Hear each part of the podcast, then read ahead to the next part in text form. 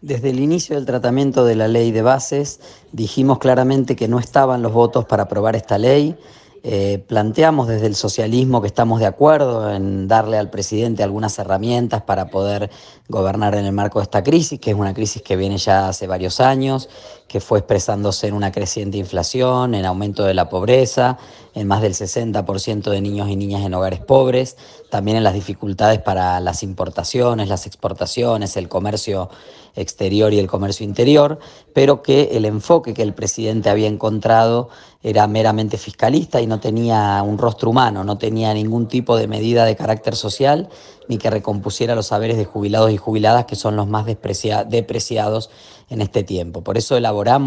un dictamen propio que llevó la firma de Mónica Fein y Margarita Stolbizer y lo fuimos a defender al recinto votando en contra del proyecto del gobierno. Por lo tanto, no sé qué expectativa tenía el presidente sobre nuestro voto, nosotros votamos consecuentemente y aportando ideas y alternativas. Eh, por supuesto, repudiamos este tipo de acciones que lo único que hacen es estigmatizar y buscar generar odio y generar que que de alguna manera se,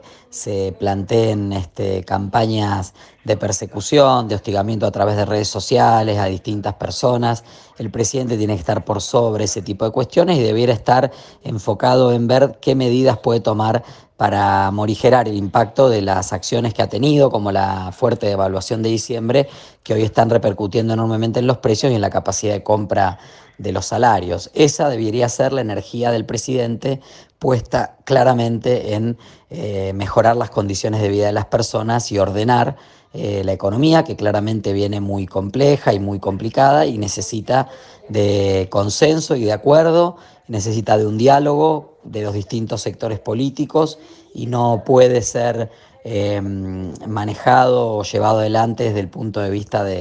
de, de, bueno, del hostigamiento a los gobernadores, a los legisladores y a los distintos eh, actores sociales que se han expresado contra la ley.